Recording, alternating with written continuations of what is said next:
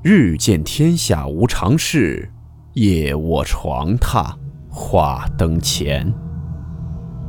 欢迎来到木鱼鬼话。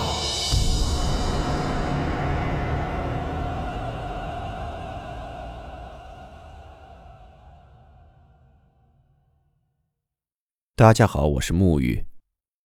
今天这个故事也是我们那位叫做素素的听友分享的故事。故事名称：电吹风。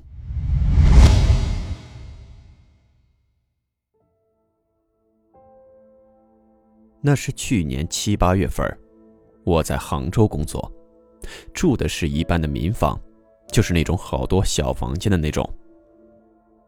这栋民居有四楼，我跟我一个大学同学住在三楼。刚出学校嘛，应该都是这样。两个人挤在一个房间里面，毕竟省钱嘛。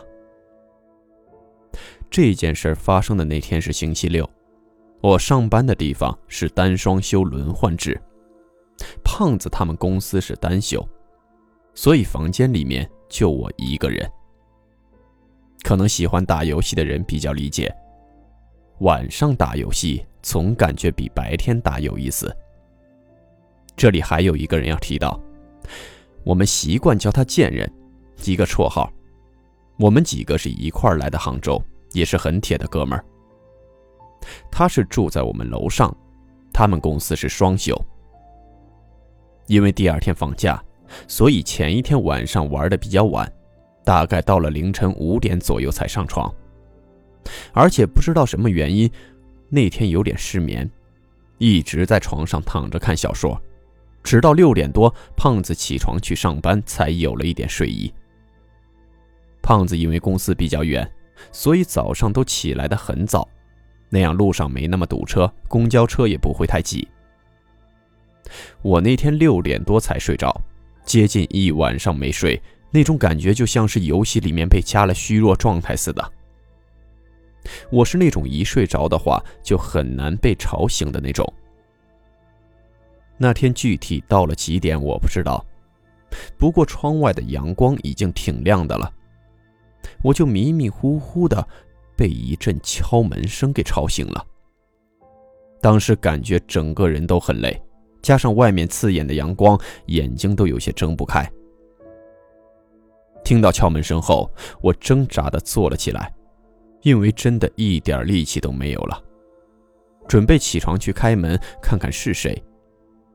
结果就在这个时候，门开了，进来了一个人。因为当时眼睛实在睁不开，一个是太困了，二是有阳光，只能隐约的看到有一个朦胧的影子。不过当时我感觉这个影子好眼熟，就认定了他就是住在我们楼上的那个贱人。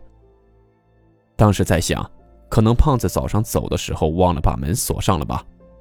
加上贱人也是经常往我们这里跑，也没感觉有多少奇怪，就直接放松了身体，倒在床上就睡着了。这次不知道睡了多久，感觉是迷迷糊糊的，听到了吹风机的声音。虽然我这个人没什么起床气，但那个时候心里还是蛮不爽的，那种极度困倦的时候，一次又一次被吵醒。然后我就努力的睁开眼睛，跟上次一样，眼睛只能眯着，看什么东西都很模糊。然后我就看到一个模糊的黑影站在窗边，正好窗户对着他，那个黑影整个人都被包裹在了阳光里面，完全看不清楚。想到之前好像看到贱人进来了，心里还在骂他。没看到我在睡觉吗？吹什么头发这么吵？然后心里就是一顿的咒骂。这也是当时我觉得不像做梦的原因，因为我记得非常清楚，而且思维也很正常，除了看不清楚外，跟醒着没什么两样。我记得在心里骂了他好几句之后，因为没什么力气，眼睛眯着也很累，不一会儿就闭上眼睛又睡着了。这一下再醒来就到了大中午。这个时候，整个人也缓过来了。当我起床去收拾洗漱的时候，就发现那个吹风机就放在我床边的地上。我心里又骂了那贱人一遍，用完也不说放好，还给我扔在地上。当时就想去楼上把那贱人揪出来，好好教育一下。等我收拾妥当之后，我去楼上找那个贱人。他并不在家。我以为他上午收拾好起来出去了，就给他打了个电话，问了问他在哪儿，而且在电话里也问了他上午来我们屋用吹风机的事儿。但是他在电话里是一脸的疑问。他说他们公司今天加班，大早上就去上班了，根本就没去过我们屋。虽然我们平时打打闹闹的，但是真正严肃起来的时候是绝对不会开玩笑的。他在电话里的语气也不是开玩笑的，也是很严肃的跟我保证，绝对没有去过我们屋。中午我就去找了他，跟他一起吃的饭。饭桌上我们又讨论起了这个事儿。开始是一度怀疑我是不是在做梦。但是我可以保证，当时虽然特别困，睁不开眼睛，但我的思维绝对是清醒的，所看到的一切也绝对不是做梦。更重要的是，那吹风机还在我床边的地上放着，更不可能是胖子用的，因为他是个寸头，从来不用吹风机，而且那天是他走后我才睡着的。贱人也是难得的一脸严肃，犹豫了半天才跟我说：“他听说我们这栋居民楼曾经有人自杀过，一个年轻人因为感情问题喝药自杀了。那天就想着晚上等胖子下了班跟他商量商量，要不然换个地方住吧。”吃完饭后我就回家了，下午照常打打游戏，看看剧。大概到了下午两点左右，我突然突发奇想，我就去站在印象中那个黑影站着吹头发的地方。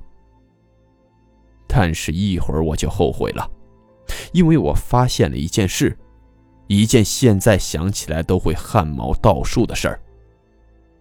那个地方附近一圈都没有电插头，当时他吹风机是插在了哪里？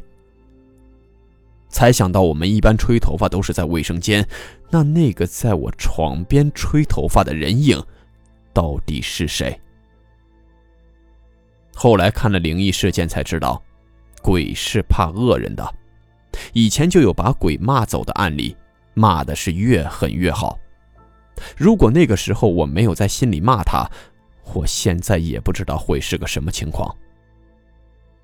而且，那边的民房。一到周末就唱大戏，一楼的客厅里面还放了一张很大的供桌，房东老太一天到晚都折着一些奇奇怪怪的东西。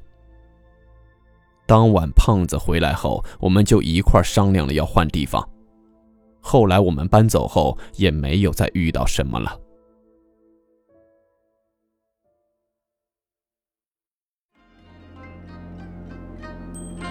好了。我们今天的故事到此结束，祝你好梦，我们明晚见。